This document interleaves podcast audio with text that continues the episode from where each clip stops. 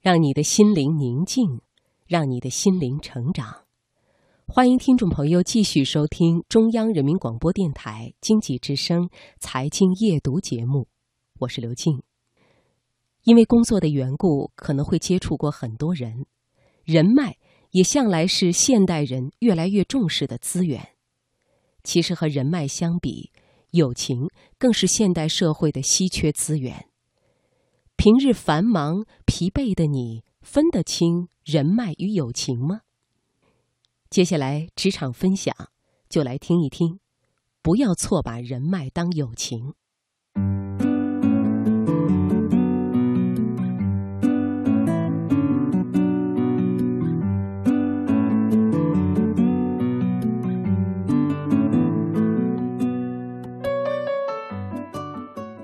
我们先来做个小测试。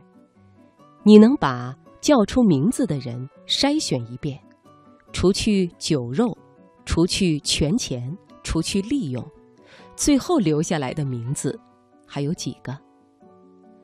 有一个或以上的人，生活定是充满温情；没有的人，则说明要么活得太现实，要么就不愿意为友情而将就。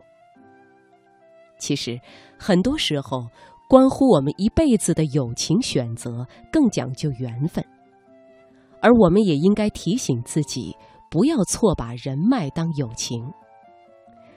谈到人脉，也许你现在有个最大的问题，就是对自己的友情太自信，错把人脉当友情。《三国演义》里的蒋干，便是因为对昔日的同窗之情过于自信，而被周瑜愚弄，误了前途。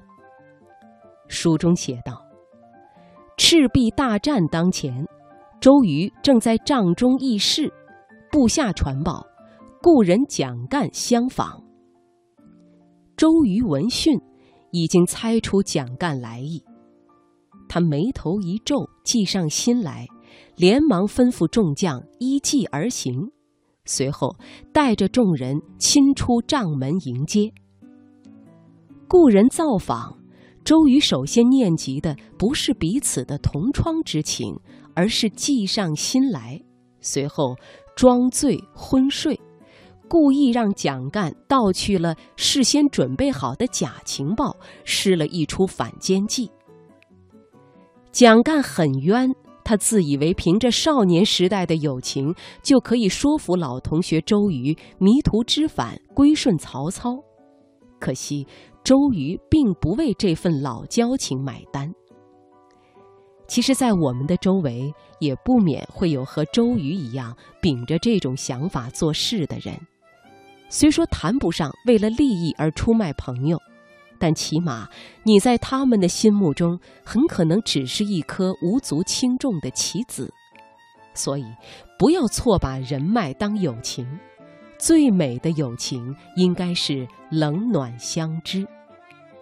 有人说，检验一个好友，不是靠酒后吐真言的表现，也不是靠一个话题是否能聊起来的试探，他靠的是，当你将你最辉煌的时刻与他分享时，看他的眼里是否有半点的嫉妒；当你将你最糟糕的情绪向他吐露时，看他的眼里是否泛着泪光。好朋友之间心中没有刻意，在一起可以有说不完的话。不说话时，两个人也不会觉得尴尬。作家木心在文字回忆录中说：“我所知道的，他都看到；我所看到的，他都知道。这是朋友之间最完美的关系。”其实，真正的朋友在当初相遇时，便被镶上了一种难以名状的缘分。先是一见如故，后是彼此欣赏，冷暖相知。不要错把人脉当友情，缘分是一种很奇妙的美好。我不敢想象，若是伯牙那天没有一时兴起，跑去高山瀑布边弹奏。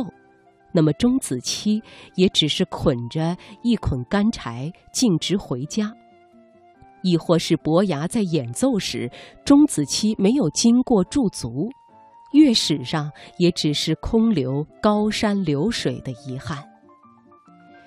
缘分是一种很奇妙的美好，你也许等了大半辈子，才等来一个知心的人，但是对比如今的速食社交，这份美好的交情，总比一顿穿肠酒肉的交浅言深来得更加深沉与痛快。刻意的迎合不是朋友，话不投机半句多的则不能将就。